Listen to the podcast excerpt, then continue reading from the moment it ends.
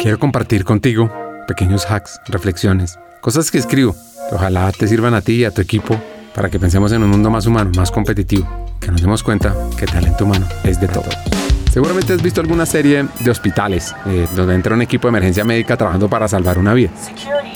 Cada miembro del equipo tiene un papel específico y debe comunicarse de manera eficaz para que el paciente reciba el mejor cuidado posible. Como un código de emergencia, el margen de error es mínimo y la vida de una persona podría depender de cómo se transmite y se entienda un solo mensaje. La comunicación en el lugar de trabajo es muy importante. Un fallo en la comunicación puede obviamente no ser una cuestión de vida o muerte. Eso sí, puede ser la diferencia entre el éxito y el fracaso de un proyecto, la satisfacción o la insatisfacción de un cliente, la retención o la pérdida de un valioso miembro del equipo. Entonces, piensa que eres parte de ese equipo médico, tienes la información crucial que podría salvar al paciente. Fallas en comunicar la manera efectiva. ¿Qué pasaría? Es aterrador, ¿no? Ahora, traduce este escenario a tu entorno de trabajo. Tal vez no estés salvando vidas, estás contribuyendo a un objetivo, a un proyecto, a una misión. La forma en que te comunicas, tanto físico como verbal, la forma en que transmites tu información, tus ideas, tus preocupaciones, tiene un gran impacto en el resultado. Es por eso que debemos esforzarnos por mejorar nuestras habilidades de comunicación.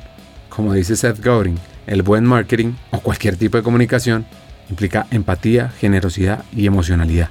Significa que debemos aprender a escuchar activamente, no solo a oír.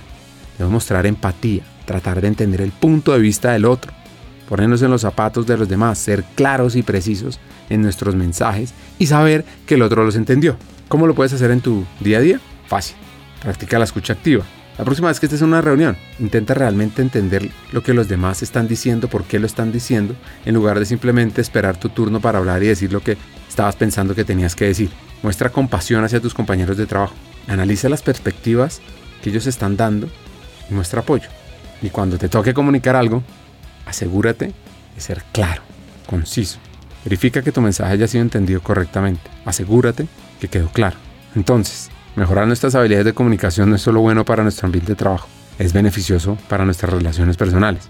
Así, si estás lista, estás listo para ser un comunicador o una comunicadora más efectivo, porque recuerda que no solo se trata de hablar, se trata de escuchar, entender y ser entendido. Eso es lo que hace la diferencia entre el ruido y la música en el mundo del trabajo. Entonces, la comunicación es clave para el talento, para desarrollar a las personas y desarrollarte a ti. Y recuerda, talento humano es de todos.